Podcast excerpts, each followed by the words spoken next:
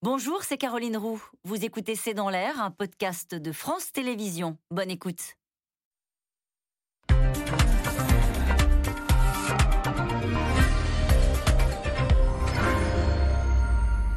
Bonsoir à toutes et à tous. Il y a une reprise de l'épidémie, déclaration de Gabriel Attal, le porte-parole du gouvernement. Au Royaume-Uni, on est proche des 50 000 contaminations par jour avec l'apparition d'un sous-variant Delta, des contaminations qui doublent toutes les trois semaines au Danemark.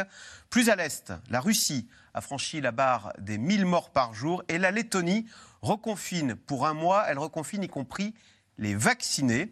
Alors justement, comment expliquer cette reprise de l'épidémie malgré la vaccination? Quel risque représente cette cinquième vague?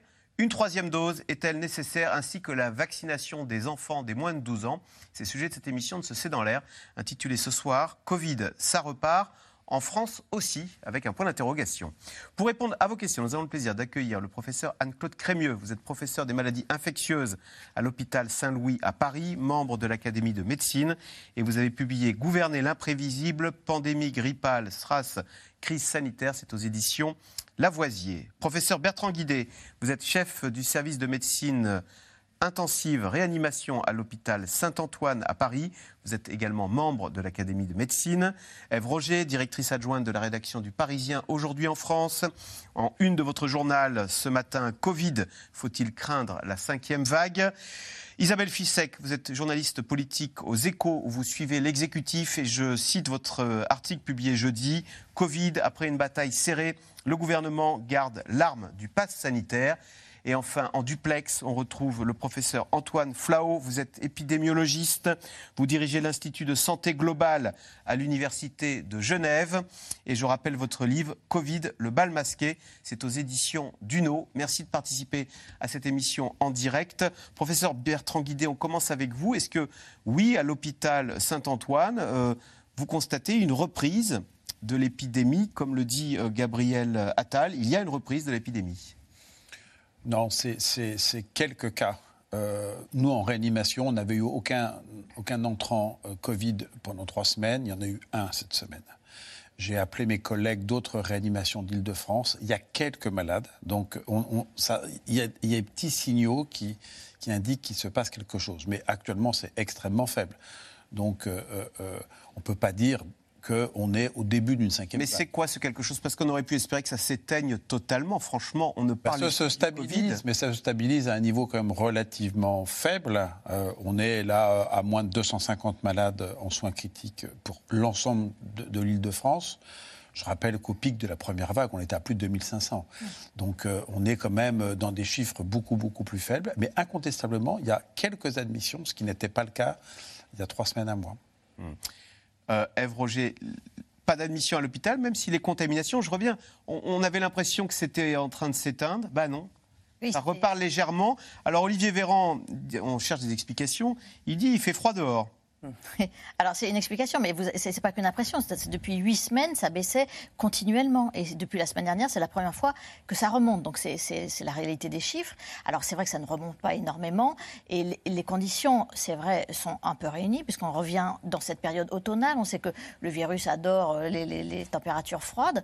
Et ça veut dire parce que nous, on, vit plus à l'intérieur, on vit plus en lieu, fermé, et c'est vrai aussi que les gestes barrières sont un peu euh, euh, un peu abandonnés. C'est- C'est-à-dire, bah, euh, moi, je, sais, moi je, je suis frappée par le fait que les gens s'embrassent à nouveau. c'est le retour de la bise. Pour se dire, mais plus que la bise, enfin, ça, ça colle, s'embrasse pour se dire bonjour, en disant, allez, euh, vas-y, euh, on le fait. Vous voyez, il y, a un- il y a un petit, un petit, comme ça, un, un petit abandon.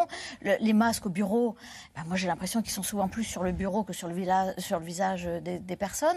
Mais c'est sans doute pas les, ra- les raisons principales de, de- de cette toute petite reprise. Il y a aussi, effectivement, l'effet du vaccin. On voit que le taux d'incidence remonte chez les plus de 60 ans et chez les moins de 12 ans. Donc, chez les moins de 12 ans, c'est parce que c'est des enfants qui ne sont pas vaccinés. Et chez les plus de 60 ans, on va sans doute en parler un peu plus tard, c'est peut-être une baisse de l'efficacité vacci- Ah oui. vaccinale à cause, et, et d'où le besoin de cette troisième de, de cette dose troisième dose. Euh, en- professeur Antoine Flao, quand euh, notre ministre de la Santé dit il fait froid dehors, il fait plus humide, comme tous les, les virus respiratoires, quand il fait froid et humide, ça circule plus. Et puis quand il fait froid, bah, on est à l'intérieur. Et alors je sais que vous dites en France, il y a un réflexe qu'on n'a absolument pas pris, c'est d'ouvrir les fenêtres. Donc il faudrait, c'est une recommandation que nous ne suivons pas assez, même si euh, la France, en termes de gestes barrières, euh, jusqu'à présent, on se faisait plus la bise, on avait abandonné la bise. Oui, non, je pense que c'est pas simplement en France. Je pense que dans toute l'Europe, euh, on a beaucoup négligé la ventilation des espaces clos. En fait, ce virus ne se transmet pratiquement que euh, dans des espaces clos, bondés, où il y a beaucoup de monde, euh, qui sont euh, peu ventilés et dans lesquels on passe plusieurs heures. Donc euh, vous pouvez regarder, ce sont en effet les salles de classe, les amphithéâtres des universités, les, open space des entreprises, les cantines, les restaurants, euh, euh, tous ces endroits, bien sûr les transports publics aussi, tous ces endroits sont des endroits à très haut risque de contamination. Et c'est là où il faut certainement, à partir de maintenant, investir beaucoup plus pour que l'air qu'on y respire ait le moins de risques possible d'avoir des coronavirus qui sont présents. Et si vous avez une personne qui euh, est infectée et qui ne le sait pas nécessairement, vous savez, la moitié des contaminations ont lieu avec des gens qui n'ont pas de symptômes, soit parce qu'elles n'auront jamais de symptômes, soit parce qu'elles vont avoir bientôt des symptômes, mais elles sont ce qu'on appelle présymptomatiques. Donc c'est des gens qui euh, sont, je dirais, qui ne toussent pas, qui n'ont pas de raison de croire qu'elles peuvent être contagieuses. si on ne débarrasse pas l'air euh, des coronavirus dans les lieux où des personnes comme ça peuvent euh, circuler, alors oui, on, se contamine. Donc c'est vrai qu'on n'investit pas assez. C'est pas des investissements massifs que d'ouvrir les fenêtres, mais il faut le contrôler. Il faut donc des capteurs de CO2 qui valent pas très cher et qui permettent de savoir euh, où on en est. Ou sinon, il faut mettre des purificateurs d'air. Et je pense que ça va être l'enjeu des prochains mois si l'on veut qu'en Europe on puisse euh, affronter cette euh, euh, prochaine très probable cinquième vague le plus sereinement possible. On va faire un tour d'Europe et, voir un petit peu quelle est la situation au niveau européen et mondial. Juste un mot, professeur Anne-Claude Crémieux. Donc cette reprise des contaminations en France, cette inflexion, ce R0 qui est repassé au-dessus de 1, est-ce qu'il faut l'attribuer aussi à un relâchement des gestes barrières, mais même du pass sanitaire qu'on demande moins aux restaurants Comment vous l'expliquez, cette reprise des contaminations? La principale explication, c'est on est revenu à euh, une activité normale. C'est très frappant si on regarde euh, les courbes de Google Mobilité. On est pratiquement revenu à une activité qui ressemble à celle de l'ère pré-pandémique. Quand il y a une activité, quand il y a des interactions entre les gens, il y a une circulation du virus. Heureusement, heureusement, on n'est pas revenu à la vague euh, de, de mars. Pourquoi? Parce que le vaccin est là, évidemment pour atténuer la circulation du virus. Le vaccin n'est pas parfaitement efficace comme bouclier, vous le savez, contre la transmission du virus, hein. une efficacité vaccinale qui est aux alentours de 50% pour le virus Delta, mais il l'atténue très clairement. Et puis, heureusement, en France, eh bien, on a eu la prudence de garder d'autres mesures de protection qui atténue aussi cette circulation du virus. Et je pense évidemment euh, non seulement au pass vaccinal qui permet que dans ces fameux lieux clos, on peut imaginer qu'il y a finalement très peu de virus qui circulent puisque les gens sont vaccinés ou ils ont un test négatif. Mais je pense aussi évidemment au masque qui, de publication en publication, s'avère une mesure de protection efficace. Alors le masque, Isabelle Fissek, on va voir une vidéo où l'exemple ne vient pas d'en haut. Euh, on va la voir parce que c'est François Ruffin qui a interpellé le président cette semaine à l'Assemblée en faisant remarquer que, on va voir la vidéo, c'est Emmanuel Macron qui reçoit euh, les footballeurs là, après le match contre euh, Variety Club de France et il fait la fête sans masque. Euh, ça veut dire qu'il y a un relâchement jusqu'au sommet de l'État. C'est comme cette idée qu'on est revenu à, allez, on oublie tout ça, on est revenu à l'époque d'avant Covid. Alors c'est vrai que François Ruffin a fait un coup de com' avec euh, son masque à l'Assemblée en disant je le mets pas, mais si finalement euh, je le mets. Et je suis pas à l'Élysée, a-t-il dit Voilà, je suis pas à l'Élysée. Alors il fait référence à cette vidéo qui a beaucoup tourné euh, quand même sur les réseaux sociaux et notamment par des anti-vax ou des complotistes en disant ben, vous voyez, on nous ment, nous on nous fait porter le masque, il faut qu'on soit vacciné, mais regardez à l'Élysée comment les choses se passent. Alors ce qu'on peut peut-être dire, c'est un, c'était après un match hein, avec le, club de variété. Alors pour le sport, il faut encore aujourd'hui un pass sanitaire. Donc on peut supposer, on peut supposer que tous les gens présents à l'Élysée ce soir-là étaient soit vaccinés, soit avaient un, un, test négatif. Après, ce que ça montre, c'est qu'effectivement, le masque et les gestes barrières, y compris au sommet de l'État, tout le monde, après quasiment deux ans de crise, est un petit peu fatigué, là, dans l'euphorie de la soirée. Euh, et, puis, je vous, je vous rappelle aussi qu'ils sont à table, au restaurant, avec le pass sanitaire, on enlève ensuite le masque et c'est bien pour ça qu'il y a eu ce pass sanitaire. Roger, rouvrir les restaurants. Emmanuel Macron est comme tous les Français, il a, on a un peu oublié le Covid, on est passé à autre chose, non, On est passé au prix de l'essence. Euh. Le président de la République a sans doute quand même beaucoup cette interrogation-là, doit bien être inquiet aujourd'hui de la reprise de l'épidémie, parce qu'on euh, est quand même en période de campagne électorale. Et donc à ce moment-là, et on en parlera sans doute tout à l'heure, mais le, voter le pass sanitaire jusqu'au 30 juillet, juillet, je pense que c'est bien que c'est une des préoccupations majeures euh, du président de la République. Alors, justement, parce que chez nos voisins, ça repart beaucoup plus vite, beaucoup plus fort. Hausse des contaminations en Grande-Bretagne, record de décès, on l'a dit, en Russie. Aux États-Unis, des enfants seront bientôt vaccinés, près de deux ans après son apparition. Deux ans, hein. le Covid continue de bousculer la planète. Petit tour du monde de la situation, signé Constance Meyer et Ilana Azinko. Dans cette rue très animée de Londres, comme un parfum d'insouciance. Plus de passe sanitaire, ni de masque obligatoire. Des restrictions sanitaires Non, je crois qu'il n'y en a pas. Et pourtant, l'épidémie repart à la hausse. Plus de 50 000 cas ont été enregistrés ce jeudi, un record depuis cet été et la levée des restrictions. Le nombre de contaminations atteint aujourd'hui les niveaux de décembre 2020, lorsque Boris Johnson avait annoncé le reconfinement du pays. Face à la montée des cas, les voix s'élèvent pour demander plus de restrictions. Tous les indicateurs montrent qu'on va dans le mauvais sens. Je représente des médecins qui me disent que dans les hôpitaux, la pression monte vraiment. On voit des ambulances faire la queue dehors alors que l'hiver n'a pas encore commencé. On ne comprend pas vraiment ce qu'on est censé voir ou attendre. Des appels que Boris Johnson balaie d'un revers de main. Nous nous en tenons à notre plan. Nous surveillons très attentivement les chiffres chaque jour. Et oui, vous avez tout à fait raison. Les chiffres des infections sont élevés. Mais nous sommes dans les courbes des prédictions. Pour enrayer cette nouvelle vague, le Royaume-Uni mise sur sa couverture vaccinale. Ici, 80% de la population est doublement vaccinée, mais les Britanniques sont appelés à faire leur troisième dose pour relancer l'efficacité du vaccin.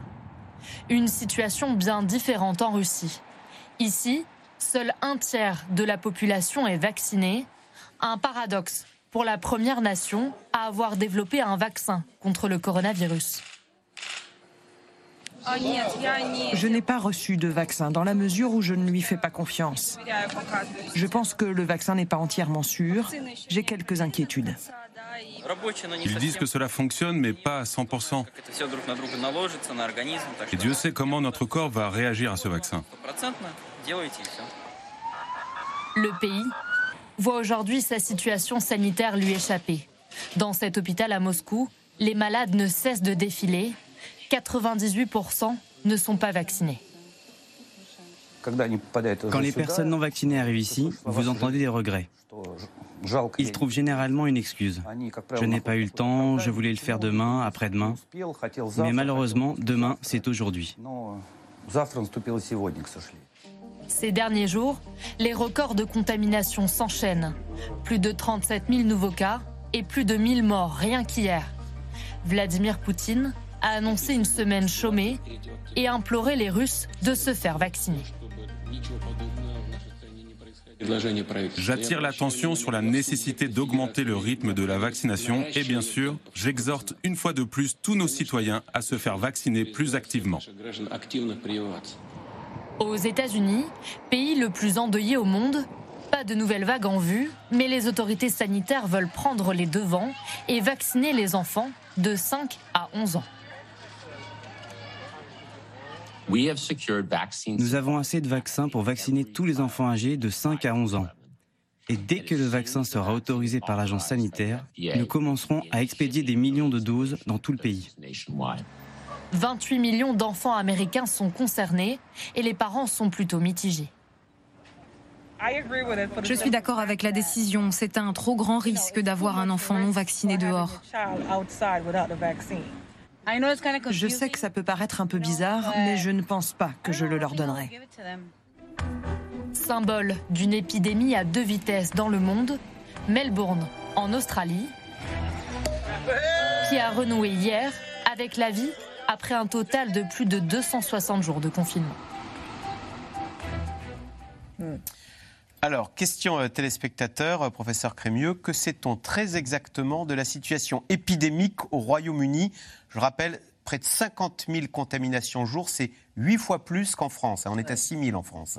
Oui, je crois que c'est un exemple très intéressant euh, à analyser. Il y a un rebond très important avec euh, une augmentation très importante des contaminations. 50 hein. 000 cas, c'est quelque chose qui n'avait pas connu depuis euh, extrêmement longtemps. Et ce qui inquiète énormément les autorités anglaises, une augmentation qui démarre des hospitalisations. Vous savez, dans un, dans un je dirais, dans dans une situation où le système euh, hospitalier anglais est en difficulté, où les euh, soignants sont épuisés, et ils se disent comment on va passer l'hiver si on a une vague d'hospitalisation liée au coronavirus? Alors pourquoi?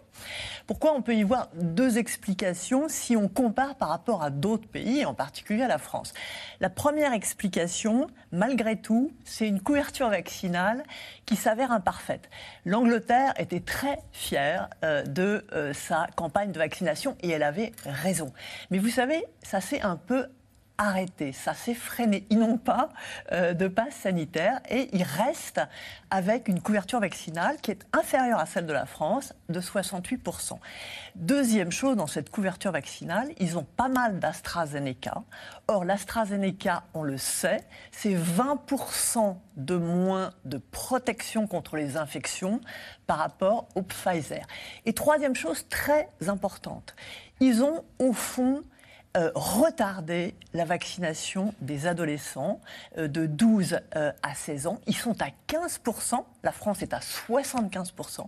Et en plus, ils ont décidé de s'arrêter à une dose. Ça veut dire quoi? Ça veut dire qu'on ne freine pas la circulation du virus chez les adolescents, d'autant plus qu'il n'y a pas de masque à l'école. Et c'est à côté de cette vaccination imparfaite, la deuxième raison majeure, le Freedom Day, le 19, je crois que c'était le 19, juillet, le jour de la liberté. ils ont décidé d'abandonner toutes les mesures de protection, plus de masques, pas de passe sanitaire. Et cette association entre cette vaccination incomplète et l'absence de protection supplémentaire euh, explique euh, cette vague. Professeur Antoine Flao, Boris Johnson a fait une erreur quand le 19 juillet, il a déclaré le Freedom Day, le jour de la liberté. On passait de la nuit à la lumière. On est passé d'une situation euh, Covid à une situation non Covid. C'était une erreur? Oui, euh, on peut dire aujourd'hui que c'était une erreur, mais il faut reconnaître que à l'époque où il l'a fait, euh, il n'était pas le seul à penser que la vaccination allait aider euh, les populations à tourner la page et, les gouvernements à tourner la page de cette pandémie. Euh, on avait tous euh, espoir que ces couvertures vaccinales très élevées, parce que dans le fond, comme l'a dit Anne-Claude Crémieux, le, Royaume-Uni a été l'un des tout premiers à vacciner très massivement sa, population. Niveau de près de 70% de couverture vaccinale était atteint dès le début de l'été. Et je dirais que la chance de la France, par exemple, euh, ou d'autres pays, euh, a été plutôt d'avoir une couverture vaccinale un peu euh, suboptimale et, un petit peu à l'arrêt euh, autour de 60% euh, à la fin du mois de juin et, de ne pas avoir cette tentation qu'ont eu les Britanniques de vouloir se dire ben maintenant tournons la page. Dans le fond, ce que disait le, Premier ministre britannique, Boris Johnson, à cette époque-là, c'était peut-être, il savait bien, il voyait que la vague Delta était en train de, de, gagner du terrain sur le pays, et il disait, dans le fond, on aura sans doute en effet une augmentation des contaminations, mais ça ne se traduira pas, cette fois-ci, grâce à la vaccination, par une augmentation des hospitalisations et des décès. Donc nous continuerons à sauver des vies et nous pourrons gérer quelques cas de Covid.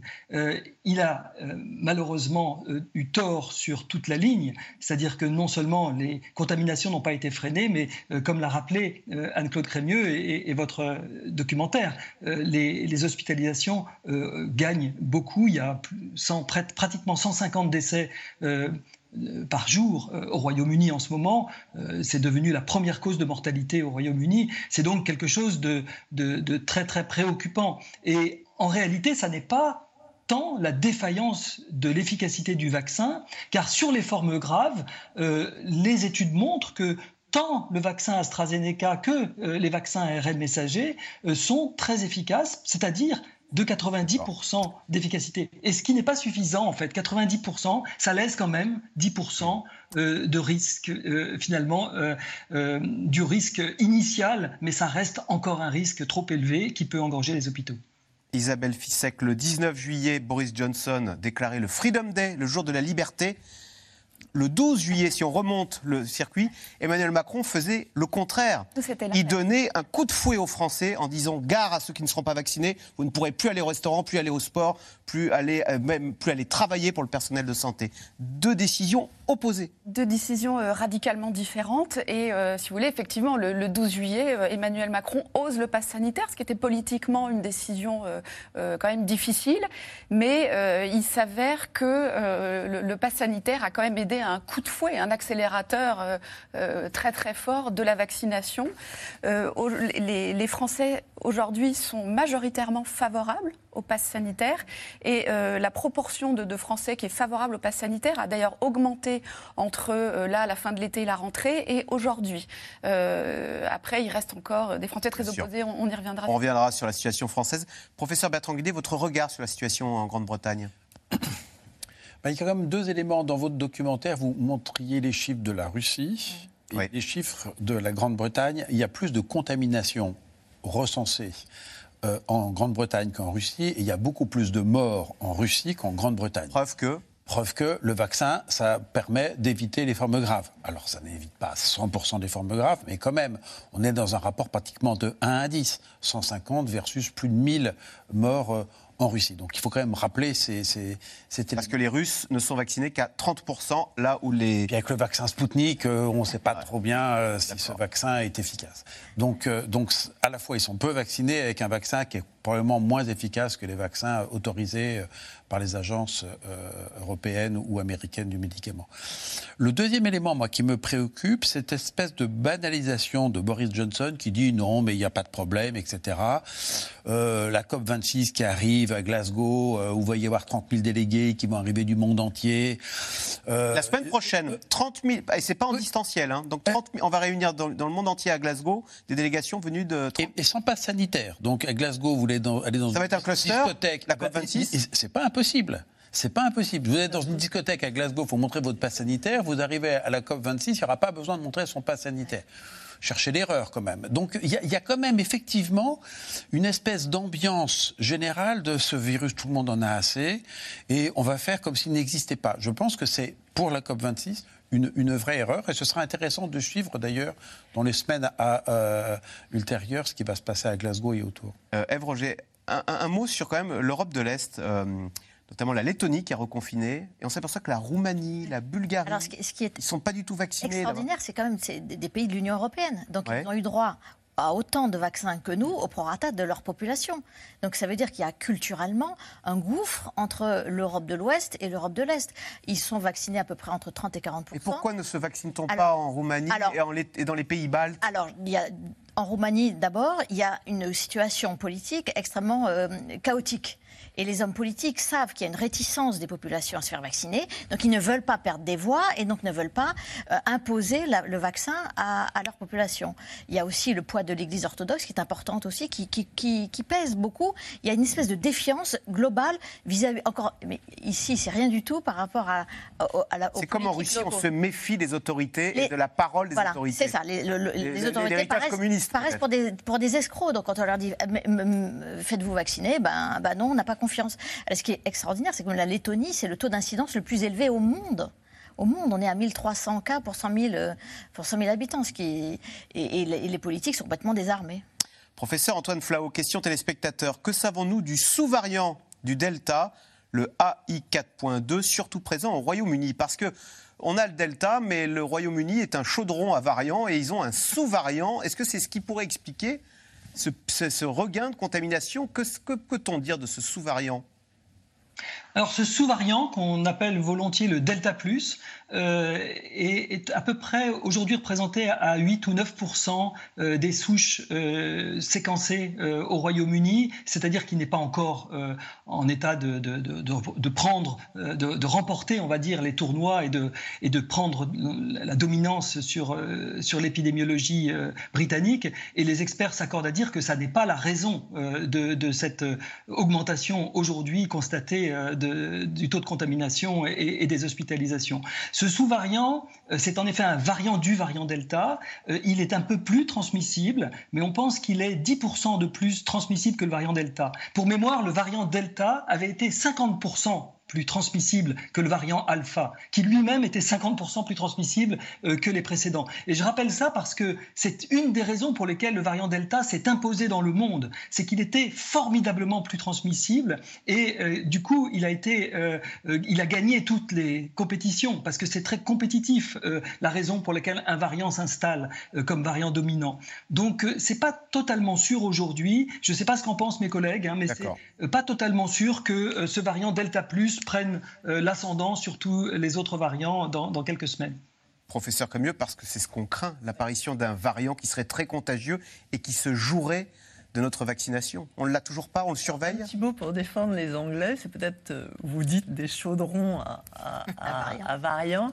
C'est aussi ceux qui sont le mieux capables de les dépister. Ah, Leur capacité à identifier des variants, à les caractériser, mais je veux dire en trois semaines, à nous dire est-ce qu'ils sont résistants ou pas au vaccin, quelle est leur caractéristique de transmissibilité, chapeau remarquable. D'ailleurs, c'est une femme qui est, qui est à la tête de, ce, de cette Il y a une transparence qui fait que rien, au euh, moins on est au courant. Non, c'est, une, je trouve qu'ils ont été très en avance là-dessus, en avance par, par rapport à l'Europe, en avance par rapport à les Américains, et on essaye de les, de les euh, rattraper.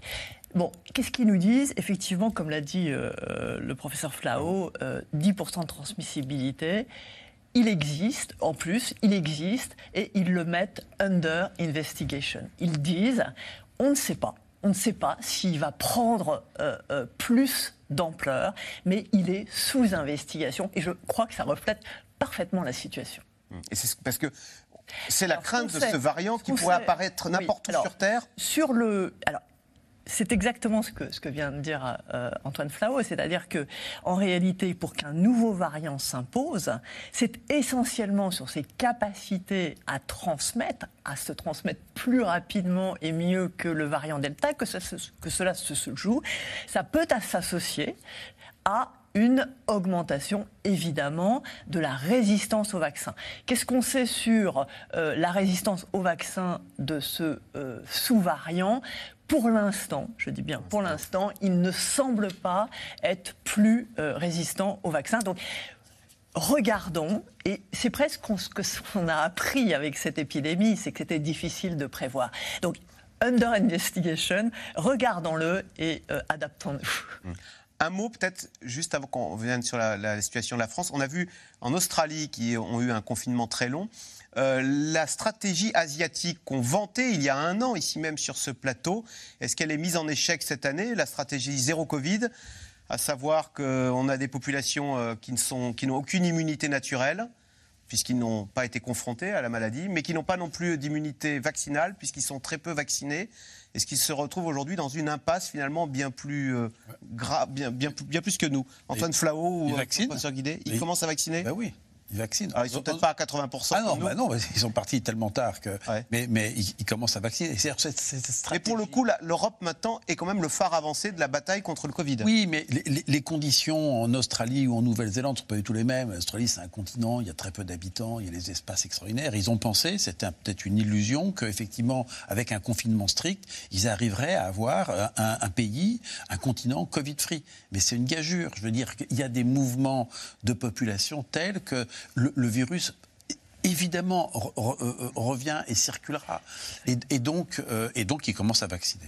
Professeur Flao, votre regard sur la, stratégie zéro Covid en Asie, ils en sortent oui, je, partage ce qu'a dit euh, Bertrand Guidet à l'instant, c'est-à-dire que d'abord, euh, il ne faut pas être manichéen, ils vaccinent. Par exemple, la Nouvelle-Zélande, maintenant, est aussi vaccinée que la France. Hein. donc, en, très ah. peu de temps, ils ont rattrapé. Euh, en revanche, la stratégie de zéro Covid, c'était une stratégie qui pariait sur l'éradication du virus, c'est-à-dire son élimination complète. On le fait d'abord chez nous, en Australie, en Chine, à Taïwan, en Nouvelle-Zélande, et puis le vaccin arrivera, on se vaccinera, tous les pays se vaccineront et on pourra réouvrir. Le gros problème, c'est que le variant Delta est venu perturber euh, le, jeu. C'est-à-dire qu'aujourd'hui, on n'a plus un vaccin qui est 100% efficace. Euh, Anne-Claude Crémieux a rappelé des chiffres qui sont d'ailleurs difficiles à mesurer avec exactitude. Donc moi, j'aime assez bien euh, la proposition qu'elle fait de 50% d'efficacité euh, sur la contamination. Et puis, en revanche, très efficace, comme l'a dit, a rappelé Bertrand Guidet, 90% sur les formes graves. Mais tout ça, c'est pas du 100%. Et du coup, ça traverse les mailles du filet. Et quand vous avez un pays qui euh, a simplement même des équipages. Vous savez, c'est même pas des touristes, c'est toujours des pays qui sont, euh, qui sont fermés au tourisme. Hein. Mais quand vous avez des équipages qui reviennent euh, de pays où circulent ces variants, eh bien, ils arrivent asymptomatiques, ils sont testés négatifs et quelques jours plus tard, ils déclenchent des chaînes de supercontamination qui ont été extrêmement difficiles à contrôler. Donc, on, peut dire en effet aujourd'hui que la stratégie zéro Covid a atteint ses limites. La seule chose, c'est qu'il ne faut surtout pas croire que ces pays sont revenus à une stratégie qu'on pourrait appeler euh, de vivre avec. Non, ils ne veulent pas vivre avec le virus. Ils, veulent la circulation minimale du virus. Je dirais comme maintenant la plupart des, gouvernements européens, à part le Royaume-Uni, mais tout le monde essaye de combiner les différentes mesures, le pass sanitaire, euh, le masque, euh, une meilleure ventilation et la vaccination pour essayer essayer de venir à bout de cette pandémie sans rêver euh, l'utopie de l'éradication. J'essaie d'y voir, moi, une revanche de l'Europe, mais, vous touchez mes espoirs. Alors, euh, euh, je professeur Crémieux. je suis d'accord. Belle histoire encore, euh, qu'il faut prendre du recul parce que c'est toujours la même chose. Les premiers seront les C'est pas une question de match à match retour, non, mais, c'est un peu ça quand même. C'est-à-dire qu'on peut se trouver en pole position à, un moment donné et tout à coup, justement d'ailleurs parce qu'on s'est rassuré, qu'on a l'impression de contrôler, se retrouver complètement en arrière. Et ça, je trouve que c'est quand même une. On n'a pas arrêté de voir euh, ces ce mouvement pendant cette pandémie. un seul pays qui a gardé finalement une stratégie zéro Covid, c'est la Chine. Pourquoi? Parce qu'ils ont très vite compris que euh, le tester tracé tout seul ne suffirait pas et qu'il fallait associer tester tracé et vaccination. Il est la Chine est partie très tôt et maintenant part sur euh, euh, la dose de rappel. Et chapeau, parce qu'au fond, les autres pays... sur la Chine on sait pas mal de choses quand même. On sait pas mal de choses. Et aujourd'hui, ils ont 15 cas, 20 cas euh, d'un couple qui revenait d'un voyage en Chine et ils ont testé, tracé, isolé. Donc eux, ils ont gardé cette stratégie, mais ils l'ont très vite compris qu'il fallait l'associer avec une vaccination forte. Alors depuis des mois, le pass sanitaire divise les Français et la classe politique. Nouveau débat cette semaine à l'Assemblée. Le gouvernement aura bien la possibilité de prolonger ce pass sanitaire jusqu'au 31 juillet. Une victoire à l'arraché. Reportage de Laszlo Labert et Benoît Thébault. Pour 74 contre 73 une voix près, le texte est adopté. Le gouvernement a maintenant la possibilité de prolonger le pass sanitaire jusqu'au 31 juillet 2022. Pourtant, même au sein de la République en marche, le débat était houleux. Certains ont voté contre. Depuis quelques semaines déjà, le pass sanitaire ne devrait plus être utilisé dans l'esprit dans lequel nous l'avons voté fin juillet. Mais alors que l'épidémie est sous contrôle, le prolonger jusqu'au 31 juillet 2022 me paraît impensable. Recadrage immédiat du ministre de la Santé. Parfois, l'intimité, monsieur, et ses convictions personnelles, elles passent après l'intérêt général. Et c'est ce que je vous demande de, voir aujourd'hui. Le pass sanitaire, trois mois plus tard, c'est 10 millions de Français vaccinés en plus. Ce sont des milliers de personnes qui ne sont pas allées en réanimation. Ce sont sans doute des centaines ou des milliers de personnes qui ne sont pas décédées du Covid. C'est un pays qui n'a pas fermé ses restaurants, qui n'a pas fermé ses bars, qui n'a pas fermé ses théâtres, qui n'a pas fermé ses, ses villages de vacances. Le pass sanitaire, une arme indispensable dans la lutte contre le Covid, selon Olivier Véran. Et si le gouvernement ne veut pas s'en c'est qu'il s'inquiète. Le taux d'incidence est remonté de 43 à 49 nouveaux cas pour 100 000 habitants en deux semaines. La menace d'une cinquième vague est toujours là. On parle donc de la nécessité absolue qu'il y aurait, si demain un nouveau variant par exemple existe sur notre sol, de pouvoir réactiver quoi? Juste la possibilité, encore une fois, d'avoir un pass sanitaire qui fait que dans certains établissements, dans certains établissements, on a besoin en effet de présenter un QR code. Depuis son instauration, le dispositif est un sujet sensible. Pendant plusieurs semaines cet été, partout en France, les manifestations se sont multipliées. Et si le calme est revenu dans la rue, c'est la classe politique qui se déchire. Cette semaine, face à ce onzième texte de loi sur la crise sanitaire, l'opposition dit stop et fait bloc. Vous arrogez le pouvoir discrétionnaire hors Assemblée de décider ou pas de l'utilisation d'un processus et d'une méthode, vous pourrez nous dire ce que vous voulez, qui limite les libertés individuelles et qui impose une société de contrôle et de surveillance généralisée. Depuis des mois et des mois, nous enchaînons les prorogations de l'état d'urgence et des sorties d'état d'urgence. Nous n'en voyons pas le bout. Le débat politique déjà tendu risquerait de s'enflammer dans les prochaines semaines. Le gouvernement pourrait aller plus loin, conditionner le renouvellement du pass sanitaire à une troisième dose pour le public qui y est éligible, c'est-à-dire notamment les plus de 65 ans, de l'intégration de la troisième dose ou du rappel vaccinal dans le pass sanitaire. C'est une euh, piste qui fait son chemin sans qu'aucune décision n'ait été prise à ce stade. Et la prise de décision s'annonce risquée. Si 62% des Français adhèrent au pass sanitaire, 58% sont contre son conditionnement à une troisième dose. Une idée également critiquée par Marine Le Pen. Mais moi, je la ferai. Mais encore une fois, c'est sans fin. Donc, euh, euh, en réalité, c'est une vaccination obligatoire qu'on est en train de mettre en place. Et que le gouvernement, au moins, ait la, comment dire, la clarté, la transparence de le dire. Pour apaiser la colère de l'opposition, le gouvernement a en tout cas fait une promesse au Parlement. Un débat non contraignant sera organisé d'ici à la fin de la session parlementaire, prévue fin février. Professeur Crémieux, cette troisième dose, vous la recommandez pour les personnes alors, de plus de 65 ans qui... Euh, on va voir cet article de West France. Personnes vaccinées en fin d'immunité gravement atteintes. C'est-à-dire que si on a été vacciné il y a plus de six mois, l'immunité baisse, c'est ça? Non, je pense qu'effectivement c'est important d'expliquer parce qu'on a l'impression qu'il y a finalement, on n'a pas donné assez d'explications sur pourquoi cette troisième dose. Pourquoi cette troisième dose? En fait, on devrait dire rappel, parce que euh, toutes les mais vraiment euh, une dizaine, voire une vingtaine de publications ont montré la même chose. Vous vous rappelez, alors que l'efficacité des vaccins, par exemple Moderna ou Pfizer, était de 90%, plus de 90% en janvier, euh, sur euh, les, infections, les infections hein, c'est-à-dire la transmission, ils ne sont plus en août que de 50%. Donc il y a une perte de l'efficacité du vaccin sur les infections, les infections symptomatiques ou pas. Mais ce ne serait pas le plus grave, parce que ça, ça entraîne quoi? Une augmentation de la circulation du virus, un rebond, c'est ce qu'on vit. Non, ce qui est plus embêtant, c'est que euh, plusieurs études ont montré que chez les personnes âgées, il y avait non seulement une diminution de l'efficacité vaccinale contre les infections, mais aussi contre les formes hospitalisés. Ah. Et c'est ça qui fait qu'il faut, quand on a plus de 65 ans, parce que c'est clairement lié à l'âge, pourquoi lié à l'âge? Parce qu'on a, on a un système immunitaire qui fonctionne un peu moins bien, donc on perd en termes de protection. Et aussi, il y a une autre raison, c'est parce que quand on a plus de 65 ans, on a été vacciné en janvier. Donc c'est vrai, Aujourd'hui, les personnes de plus de 65 ans ou les personnes qui ont des facteurs de risque sont dans une situation où elles se mettent en danger dans la mesure où elles peuvent, avec le temps, maintenant ou dans trois semaines, ou dans un mois, ou dans deux mois, il y a quand même une variation des individus, se retrouver avec une forme hospitalisée, alors que, rappelons-le, le vaccin est là pour éviter les formes sévères et les formes hospitalisées.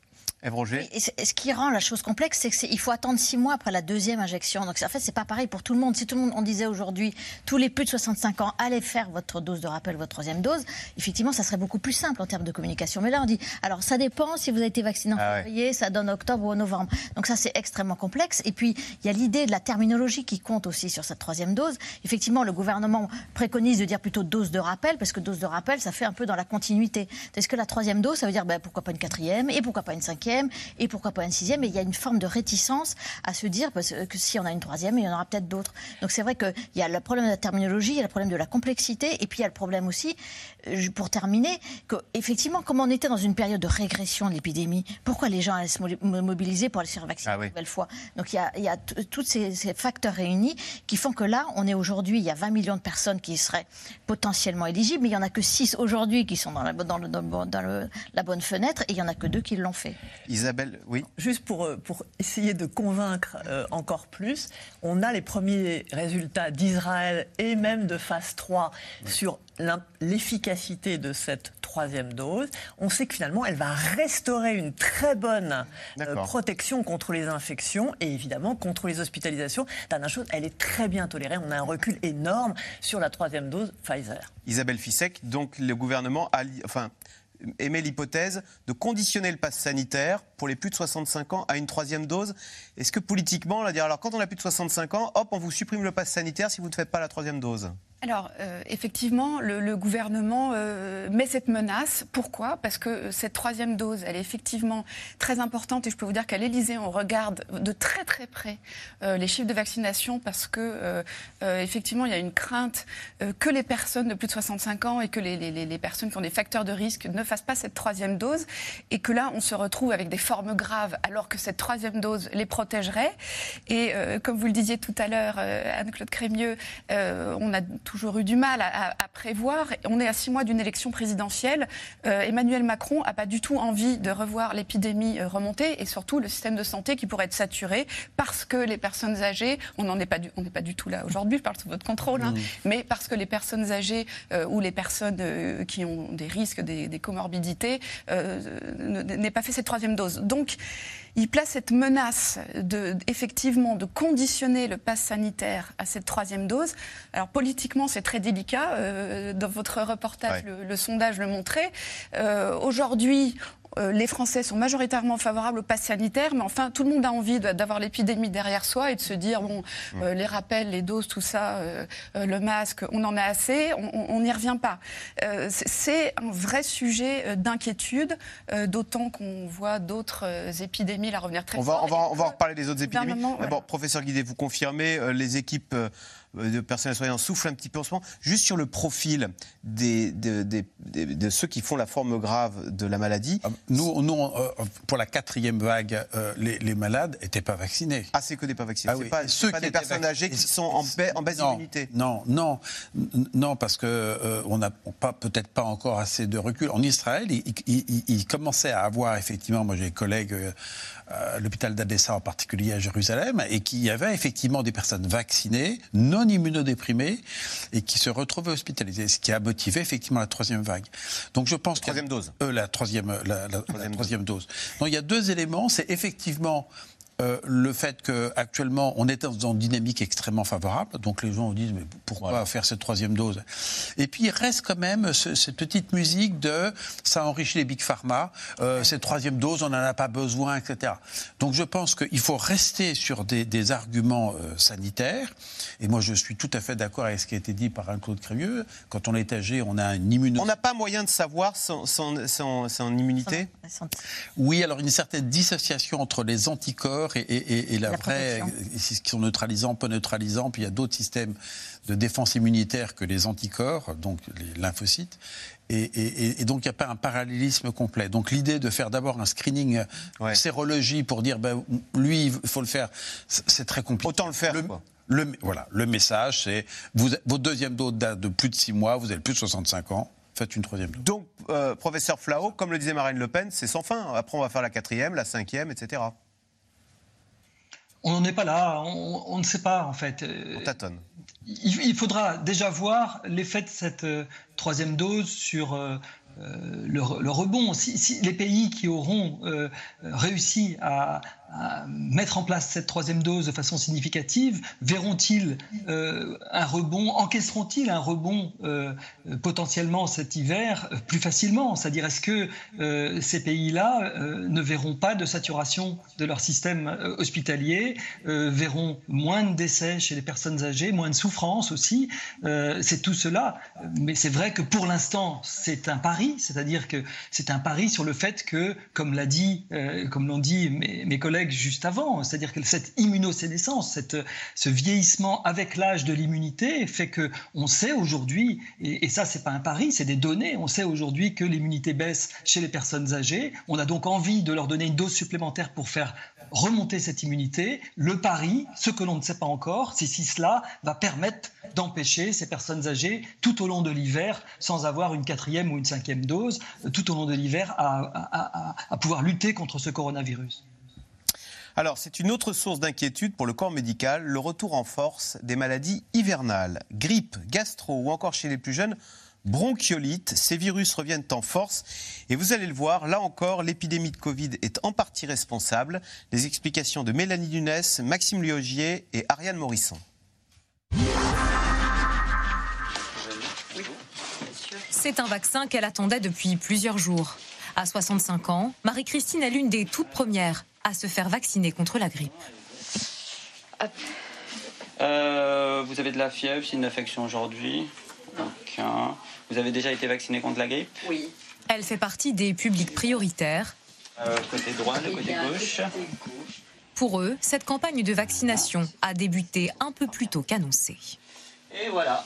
Je me fais vacciner contre la grippe depuis quelques années, que je l'ai eu il y a 10 ans et que c'était très désagréable. Donc un vaccin, c'est rien c'est important. Aujourd'hui, seules les personnes qui reçoivent ce bon de l'assurance maladie peuvent se faire vacciner contre la grippe. Les autres devront attendre encore un mois.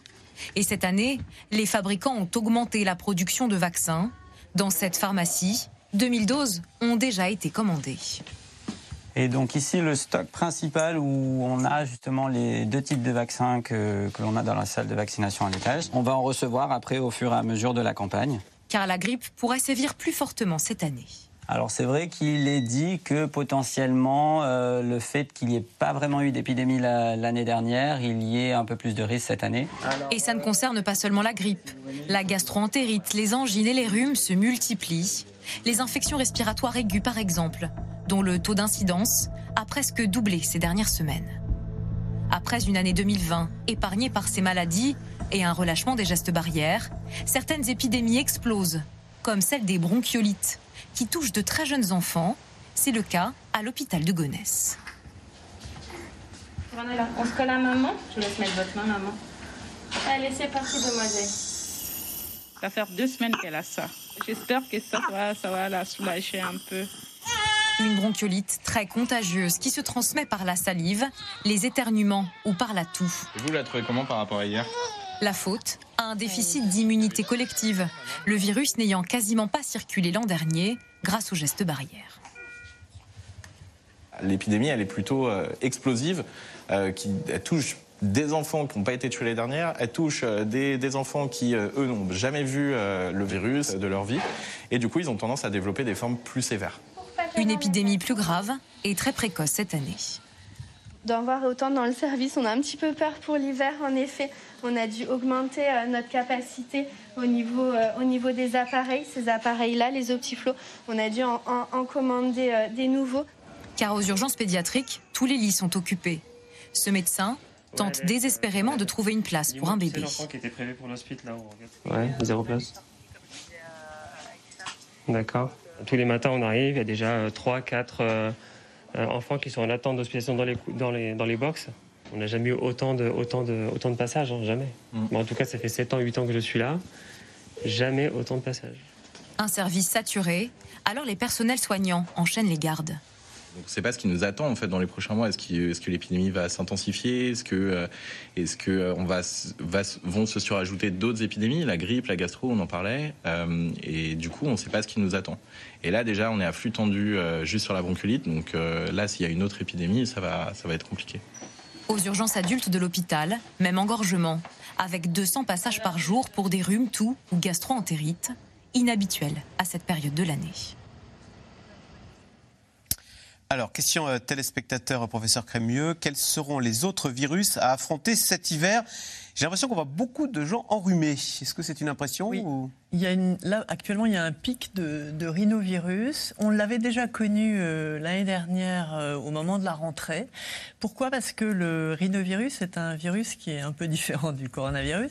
Il est plus résistant. Et en particulier, il est plus résistant euh, aux solutés hydroalcooliques, à la désinfection des surfaces et aussi quand on est symptomatique, quand on a un gros rhume, comme vous le savez, le masque euh, commence à être un peu mouillé et donc le masque est moins efficace. Et on explique le fait qu'on ait eu le pic l'année dernière et le pic cette année euh, de rhinovirus à la rentrée avec euh, l'ouverture des, des, écoles à cause de ce comportement très différent. Alors que L'année dernière, on n'a pas eu de grippe, parce que la grippe se, comporte différemment. D'autres facteurs, enfin, Antoine Flau le dira euh, mieux que moi, mais d'autres facteurs jouent euh, sur la reprise euh, de la grippe notamment les, les, transports internationaux. Eh ben justement, question Antoine Flau, professeur Flau, est-ce qu'il faut redouter une forte épidémie de grippe, là, cet hiver? Alors, on n'en sait rien. Je, pense que autant ce qui... Non, non, vraiment, on n'est pas capable de le dire. Euh, euh, on n'est même pas capable, pour vous dire, de savoir si vraiment la grippe va revenir. Euh, la grippe revient absolument chaque année, depuis la nuit des temps, mais jusqu'à cette dernière pandémie. Cette dernière pandémie a été la première en tout cas, je ne sais pas si c'est depuis la nuit des temps, mais euh, depuis qu'on les enregistre, euh, elle a été la, première année, l'année 2020, où il n'y a pas eu euh, d'épidémie de, grippe, ni en automne 2020, ni durant l'hiver 2021. à cause des gestes barrières? Alors oui, en fait, ce qui se passe, c'est que ce qu'on appelle le taux de reproduction, vous savez, le fameux R0 de, du variant Delta, il est entre 6 et 8. Euh, ce taux de reproduction, c'est-à-dire qu'une personne transmet en moyenne à 6 ou 8 personnes. Mais pour la grippe, il n'est que de 1,5, 1,5. Pour la grippe saisonnière, vous, vous, ne transmettez pas la grippe à un très grand nombre de personnes. Donc 1,5, ce n'est pas un taux de reproduction très élevé, ce qui fait que les simples gestes barrières sans parler de mesures de confinement, les simples gestes barrières permettent d'écraser euh, ce taux de reproduction euh, probablement de 60%, c'est-à-dire à, 0,9, au-dessous du niveau épidémique. Et l'on peut en effet penser, comme l'a dit euh, Anne-Claude Crémieux, que pour la grippe cet hiver, si jamais les gestes barrières reprennent, parce qu'aujourd'hui, vous avez parlé d'un certain relâchement qui est tout à fait euh, compréhensible, qui est une sorte de bon sens des gens lorsqu'il y a une grande accalmie, euh, il y a un relâchement des, comportements. On l'avait vu en juin, on l'a revu en septembre et au début du mois d'octobre. Mais si jamais ce relâchement se poursuivait, alors le, virus de la grippe pourrait revenir. Mais si, le, à cause notamment euh, du risque Covid, on reprend les gestes barrières avec sérieux, si je puis dire, si on remet le masque euh, sur le nez et sur la bouche correctement, alors probablement, euh, en effet, on pourrait encore penser qu'on n'aurait pas d'épidémie de, grippe cette année. Toujours est-il qu'il n'y en a pas eu, par exemple, dans l'hémisphère sud, il n'y a pas eu une circulation cet été, hein, pendant l'heure hiver, de, virus grippaux de façon importante. Donc c'est très difficile de prévoir si oui ou non il y aura une épidémie si elle sera forte. Par ailleurs, si je puis dire, comme ça a été dit très bien dans votre documentaire, et permettez-moi de le rappeler, euh, c'est une maladie qui est dangereuse, la grippe, surtout chez les personnes âgées, les personnes à risque, euh, et c'est une maladie qui est évitable, parce qu'il y a un ah vaccin euh, qui est très bien toléré et qu'il faut absolument prendre pour pouvoir éviter les complications de la grippe et éviter ces complications mortelles de la grippe, surtout chez les personnes à risque et les personnes âgées. Mais justement, professeur Guidé, est-ce que notre regard sur le vaccin n'a pas, pas changé? On se dit, bon, 80% des Français sont fait vacciner pour le, le Covid, bah, alors dans la foulée, on va faire la, grippe? Oui, alors, mais donc ce vaccin est efficace quand euh, il s'agit de la grippe. Euh, Le problème, c'est qu'il y a d'autres virus. Euh, Un certain nombre de personnes disent ben, j'ai eu de la fièvre, j'ai toussé, le vaccin il sert à rien, il est inefficace. Oui, parce que ça couvre effectivement le vaccin contre la grippe, mais ça ne couvre pas d'autres virus, le, VRS, l'adénovirus, le rhinovirus, etc. Donc on peut effectivement avoir un syndrome grippal alors qu'on a été vacciné. Mais s'il s'agit d'une protection vis-à-vis de la grippe, influenzae, là, ça marche quand même. Donc il faut quand même garder des, des- des éléments euh, de, de- de conviction euh, vis-à-vis de l'efficacité du vaccin euh, contre la grippe. Non, il y a un deuxième élément que je voudrais dire, c'est qu'actuellement, nos collègues réanimateurs pédiatres sont en vraie difficulté avec la bronchiolite. Ah oui, bah, on a vu le reportage. On est en train de réfléchir à comment les réanimations adultes pourraient aider à prendre en charge de grands enfants, parce qu'effectivement, il y a une vraie spécificité des tout petits, mais par contre, on est capable de prendre en charge des adolescents. Euh, euh, Et pourquoi la- plus de bronchiolite cette année que, le- les- que la normale que la c'est moyenne alors ben, il y a d'autres virus qui, qui- qui circulent euh, et qui probablement circulaient moins parce que avant on, on mettait le masque hein. et donc je pense qu'en grande partie c'est lié Mais pourquoi à- ça rôle- plus cette année qu'en 2017-2018 Ah, que les, Il y a un euh, retard, je crois. Parce que notre corps a oublié ce que Alors c'était que la bronchiolite. euh, ça, je, je- je- L'année je sais que cette hypothèse circule, je, je n'ai pas d'éléments pour le confirmer. oui. Ce qui, ce Alors, qui- ce qui effraie beaucoup de monde aujourd'hui, c'est d'avoir la grippe et le Covid. Et donc, c'est pour ça qu'il y a une espèce. Mais je pense qu'il y a aussi encore une histoire de confusion dans la communication du gouvernement, disant faites les deux en même temps, les deux vaccins en même temps. Euh, euh, le Covid au bras droit, le, rappel au, bras droit et, la grippe au bras gauche. Mais je pense que ça apporte encore plus de confusion et d'inquiétude. Moi, ce que j'ai compris, c'est que ces- deux virus étaient en très forte compétition. Donc, il, faut qu'il y en ait un qui l'emporte sur l'autre et que le, le risque d'avoir les deux en même temps devait être très rare. Allez, tout de suite, on revient à vos questions. Quelle est l'efficacité du vaccin contre la grippe, professeur Crémieux? Alors, c'est une très bonne question parce que ça varie selon les, les- les années. Euh, ça peut aller de 40% à 70%. Vous savez qu'il faut choisir euh, euh, finalement la cible, hein, les, souches qui vont circuler. Et chaque année, il faut le faire avec quasiment un an d'avance. Donc parfois ça marche, ça match. et parfois ça marche moins bien. Donc c'est un vaccin... nettement moins efficace que contre le Covid. Exactement. hein. Exactement. C'est un vaccin qui est moins efficace, mais il a cet avantage, un peu ce qu'on vient de dire sur le coronavirus, c'est que euh, il reste quand même beaucoup plus efficace sur les formes sévères. Et c'est là où on en a besoin.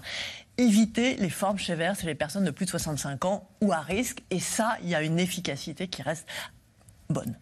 Mais, mais, mais, euh, euh, c'est vrai que le, vaccin euh, coronavirus nous a montré la voie de vaccin avec une efficacité qui est quand même très supérieure. Comment expliquer la gestion calamiteuse de la pandémie de Covid par Poutine? Pourquoi seuls 30% des Russes sont vaccinés? Alors, on l'a dit tout à l'heure, c'est-à-dire qu'il y a à la fois le- la, la- la réticence vis-à-vis de la parole po- politique là-bas, et puis... On n'a pas confiance en Poutine. Le, le- russe, il n'a pas confiance Bah, le- dans le Sputnik. Ah, ah, la parole politique, et puis il y a le Sputnik V. C'est-à-dire que le Sputnik V, aujourd'hui, il est toujours en étude euh, aux- en, en Europe et aux États-Unis pour savoir s'il est validé ou non. Donc il y a aussi cette euh, incertitude sur l'efficacité du vaccin. Quel est le profil des patients hospitalisés pour Covid en France actuellement? Ah, Pour les malades de réanimation, euh, nous, moi j'ai les données de l'ensemble de l'assistance publique, c'est 90% de, de- de- de malades non vaccinés. Quatrième vague, hein, c'est-à-dire entre le 15 juillet et, en gros le, le 15, euh, le 15 septembre. Et parmi les malades euh, hospitalisés en réanimation vaccinés, plus de 50% étaient des malades immunodéprimés, donc des malades qui répondent moins bien au vaccin. Ce qui plaide vraiment pour que leur entourage se vaccine. Nous, on a eu des malades euh, qui ont été correctement vaccinés, mais l'entourage n'était pas vacciné. Ils ont été contaminés, ils ont fait une forme grave, dont certains sont décédés. Donc c'est vraiment un plaidoyer pour que, s'il vous plaît, si vous êtes euh, dans le même foyer qu'une personne qui risque de moins bien répondre au vaccin, vaccinez-vous et vaccinez les plus jeunes. Et parmi les non vaccinés, a- c'est le profil type avec donc Alors, plutôt âgé, plutôt homme, plutôt. euh, J'ai eu tous les profils. J'ai eu euh, mon mari veut pas que je me vaccine. euh, J'ai peur des piqûres. je préfère attendre. voilà. Enfin, il y a, y tout, tout type de réponse pour justifier qu'on ne se fasse pas vacciner. Et des regrets quand on est euh, avec la machine Ça dépend. Ça, ça dépend lesquels. Oui, certains, oui. Certains disent vraiment j'ai fait une grosse bêtise. J'ai deux doses d'AstraZeneca. Suis-je assez protégé?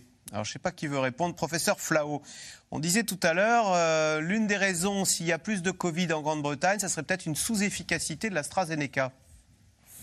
Alors, euh, ça peut être une des raisons de la vague de contamination. C'est très peu probablement une des raisons euh, des complications et des hospitalisations parce que, euh, y compris même cette très belle étude qui a été faite en France sur plus de 22 millions d'assurés sociaux, a montré une très grande efficacité des vaccins avec la même efficacité contre les formes sévères des vaccins AstraZeneca. Certaines études ont même montré que l'AstraZeneca avait une efficacité supérieure hein, sur les vaccins comme Pfizer et Moderna sur les formes sévères. Donc, je pense que euh, deux doses d'AstraZeneca, euh, c'est une très bonne protection euh, contre les formes sévères de, ce coronavirus. C'est peut-être pas une protection absolue, loin de là, contre la transmission, contre les formes bénignes de Covid.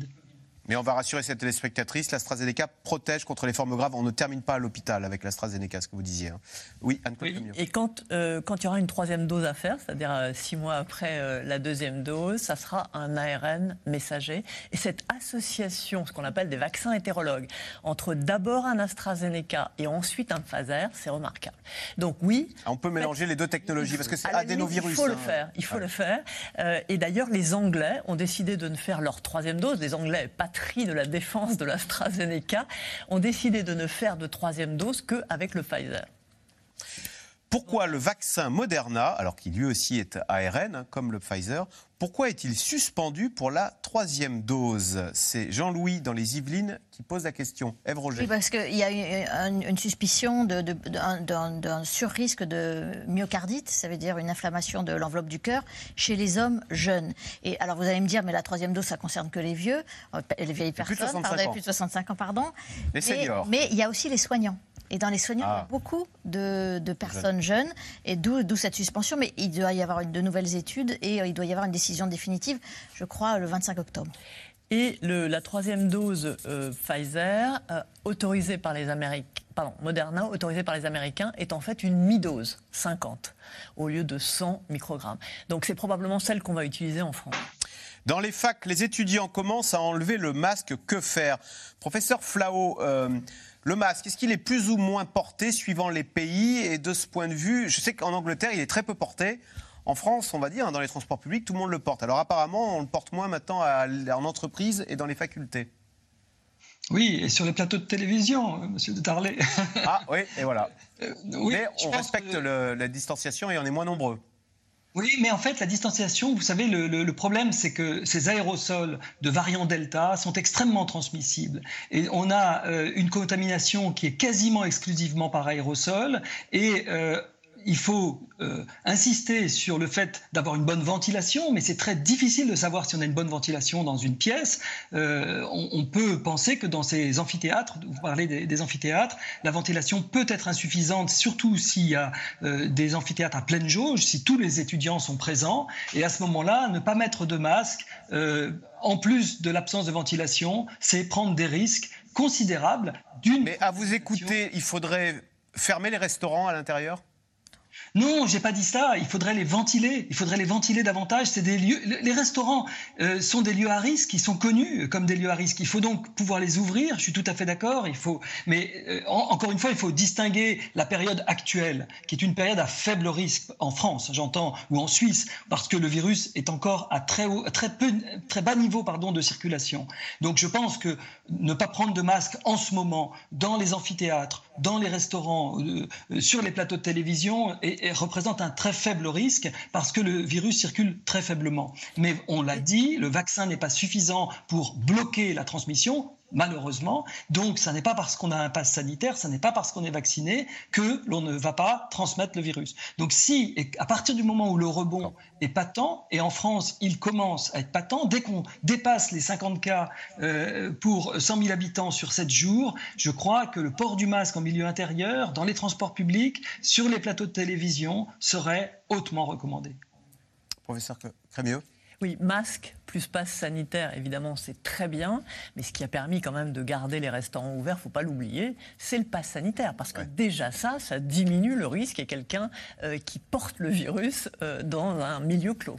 Le conseil scientifique, les épidémiologistes, virologues et médecins sont-ils inquiets? Isabelle Fissek, euh, est-ce que Emmanuel Macron est toujours en interaction avec le conseil scientifique tout à fait. Alors le, Conseil scientifique a d'ailleurs rendu un avis euh, sur le projet de loi vigilance sanitaire hein, dont on a parlé tout à l'heure et qui, qui, va permettre au gouvernement de pouvoir garder euh, l'arme du pass sanitaire. Ça ne veut pas dire qu'on aura un pass sanitaire jusqu'au 31 juillet 2022, mais que le gouvernement pourra euh, le réactiver une fois qu'on l'aura baissé. et effectivement, alors le, Conseil scientifique d'ailleurs dans, dans, cet avis dit pour l'instant attention à ne pas lever toutes les armes contre le virus comme euh, le masque, euh, comme euh, le pass sanitaire, et met aussi l'accent sur cette fameuse troisième dose, enfin ce rappel dont on a parlé pour les plus de 65 ans et pour les, personnes à risque. Donc il y, a encore effectivement cet avis, et pour lever le pass ou pour conditionner le pass sanitaire à la troisième dose, il y aura certainement des interactions, même si c'est aussi une décision éminemment politique. Mmh. Les États-Unis sont prêts à vacciner les 5-11 ans. La France va-t-elle les imiter? Alors, Roger? Alors, on attend les résultats des études définitives de Pfizer et de Moderna. Et là, là, ce sera aussi. Alors, c'est pas le même vaccin, hein, c'est beaucoup moins dosé que le vaccin pour les adultes. Et s'il y a une, preuve d'efficacité et si l'épidémie reprend, alors là, la question se posera vraiment. Il faudra mm. voir ça à partir de janvier février, si on est passé dans un, dans un, autre, dans un autre monde. Je pense que tant que l'épidémie euh, circule à bas bruit, le, politique ne va pas poser cette question-là. Ça a été une bonne surprise. L'école, l'école, on craignait, parce que les 5-11 ans ne se sont pas vaccinés, ils sont à 30 par classe. N'y a pas eu d'explosion. Ils se retrouvent à la cantine, ils ne sont pas vaccinés. Hein. Non, bah, c'est parce que ce qui se passe à l'école, c'est le reflet de ce qui se passe dans la société. Donc tant que l'épidémie euh, reste euh, tranquille dans la société, elle le reste aussi à l'école. Mais là, vous avez vu, depuis une semaine, il y a un peu plus de classes qui ferment. il y a le problème des 11 ans. Donc euh, au collège, des 6e qui n'ont pas 12 ans, mais qui sont au collège et qui partagent la même cour de récréation. La France est-elle proche de l'immunité collective? Est-ce que aussi c'est ce qui explique quand même notre faible taux de contamination en France 6 000 par jour par rapport aux, Britanniques ah, Moi, je dirais pas ça, non. Vous ne direz pas ça Vous êtes inquiet pour le, un, rebond euh, post-Toussaint Non, je suis. Je demande à voir. Je demande à voir, mais. Vigilant. Mais, oui. Je crois que si on utilise toutes les, tous les outils à notre disposition, le masque, le pass sanitaire, la vaccination, avec le rappel pour les personnes euh, âgées et à risque, on devrait s'en sortir avec peu de dégâts quand même. Noël va bien se passer? la, bûche euh, avec papy, mamie, pas dans la cuisine. C'est vrai, c'est vrai. En tout cas, je pense qu'Emmanuel Macron a envie qu'on parle d'autre chose que du Covid euh, à Noël. C'est la fin de cette émission. Merci beaucoup de l'avoir suivi. Lundi, Caroline Roux. Vous restez sur France 5 tout de suite. C'est l'hebdo.